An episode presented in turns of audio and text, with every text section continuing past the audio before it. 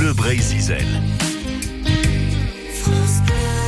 On parle de podcast aujourd'hui. Vous aussi, vous êtes peut-être en vacances. Certains lisent des livres, d'autres écoutent des podcasts. C'est tendance en ce moment. Et on va parler avec vous, Axel Perret, dans nos troubles. En nos troubles, c'est une euh, nouvelle piste sur le Bugalet de Braise.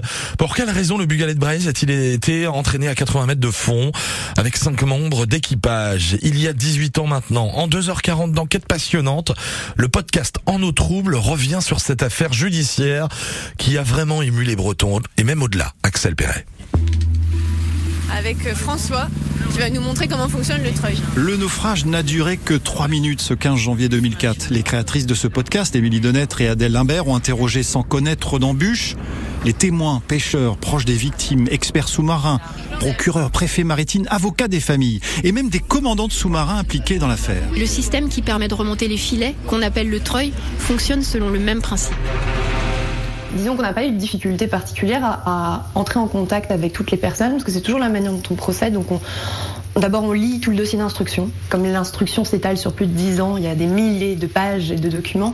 On considère que c'est un vrai signe de, de respect et c'est juste la base de notre métier avant d'aller voir les sources.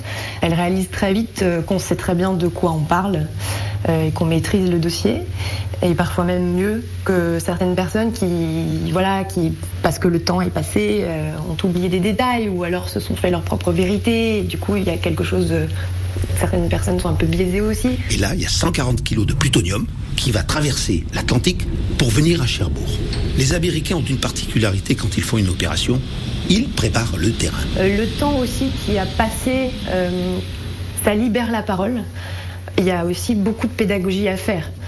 Après, euh, il y a certaines personnes qui, dès le départ, nous disent euh, voilà, moi je, n'accepte plus de parler aux journalistes, qui ont été euh, souvent déçus par l'attitude d'autres journalistes avant nous et, qui refusent de parler de cette affaire, ou alors voilà, qui, ne, veulent plus mettre des mots sur, sur des douleurs passées. Mais à ce jour, nos mails à la marine américaine et aux sous-mariniers sont restés sans réponse. Mais dans certains cas, par exemple dans le cas, je ne sais pas si je peux spoiler un peu, les commandants des sous-marins euh, américains qu'on a contactés, ben, évidemment, le temps qui est passé fait que ça, ça rend ces prises de contact beaucoup plus compliquées.